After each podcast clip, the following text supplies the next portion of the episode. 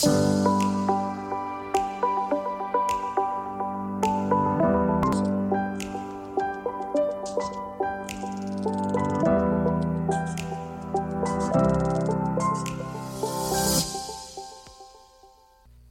gente! Reinaldo Lunelli falando e lhes dando novamente boas-vindas ao meu podcast.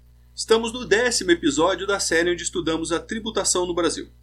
O objeto da conversa dessa semana é falarmos um pouco sobre um dos regimes que é pouco conhecido pelos contribuintes: o lucro arbitrado. E digo pouco conhecido porque, quando o assunto é regime de tributação, a maioria das pessoas conhece apenas três opções para apuração de seus tributos: o lucro real, o lucro presumido e o simples nacional mas acabam se esquecendo da existência de um quarto regime vigente em nosso ordenamento jurídico.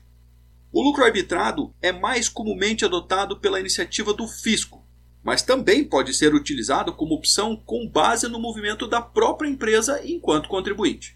Então você pode me dizer: ótimo, Reinaldo, porque para mim o Simples Nacional não vem gerando a economia que eu gostaria, o lucro real é muito complexo e entendo aqui que seja aplicável aos grandes e o lucro presumido não anima devido às altas bases de presunção. Então será que finalmente eu encontrei uma boa alternativa? Melhor ir com calma. Afinal, não se trata de um regime tributário tradicional, como os outros três que eu mencionei, e cuja opção se dá ao iniciar a empresa ou numa janela temporal no início do ano, quando é permitido realizar a troca. De forma bastante simplificada, nós podemos definir o lucro arbitrado é utilizado quando não é possível determinar o desempenho financeiro da empresa, por razões diversas, que vão de fatalidades a fraudes ocorridas.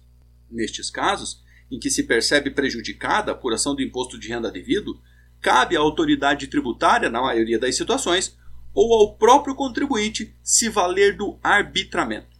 Tratam-se de casos bastante específicos, desde que conhecida a receita bruta da empresa quando existe o extravio, perda ou impossibilidade do uso dos livros fiscais e outros documentos fiscais para apuração do imposto de renda e da contribuição social, há uma brecha legal para que as empresas adotem o autoarbitramento do seu lucro.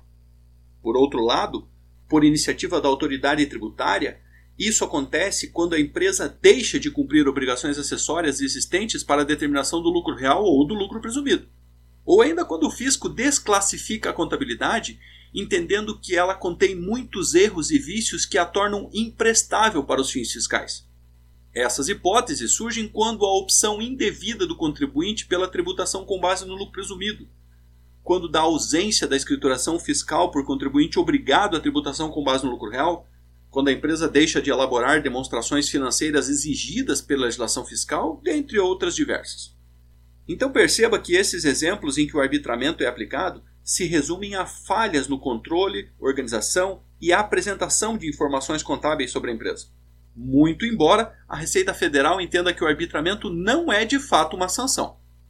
Desta forma, é importante o contribuinte entender que, se ele optar pelo autoarbitramento, estará deixando claro ao fisco que tem problemas em seus controles e, por isso, acaba abrindo as portas para uma fiscalização mais pormenorizada dos órgãos oficiais.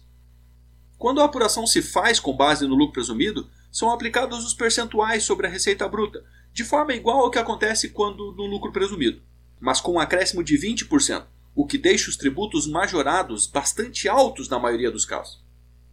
Ok, Reinaldo, mas ainda assim eu entendo que o lucro arbitrado será bom para a minha empresa. O que, que eu preciso fazer? É evidente que a sua utilização e o cálculo aplicado guardam uma complexidade acima da capacidade da maioria dos empreendedores. Isso significa que, mais do que nunca, você precisa de um contador do seu lado. Sem esse suporte especializado, fica difícil pensar em arbitrar o lucro sem correr maiores riscos além dos já iminentes da própria opção.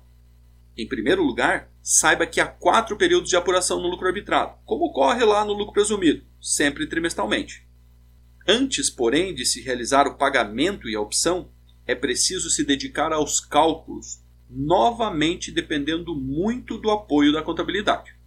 Ao fazer as contas, consideram-se os percentuais variáveis conforme a atividade exercida, somados a ganhos de capital, juros, valores recuperados de perdas de recebimento de crédito e outras receitas ditas não operacionais e destacadas no decreto que regulamenta esses impostos. Resumindo, não é para qualquer um e precisa ter bastante cautela. Mais uma vez, fica clara a necessidade de se preparar para uma melhor gestão tributária, seja qual for o regime escolhido pela empresa.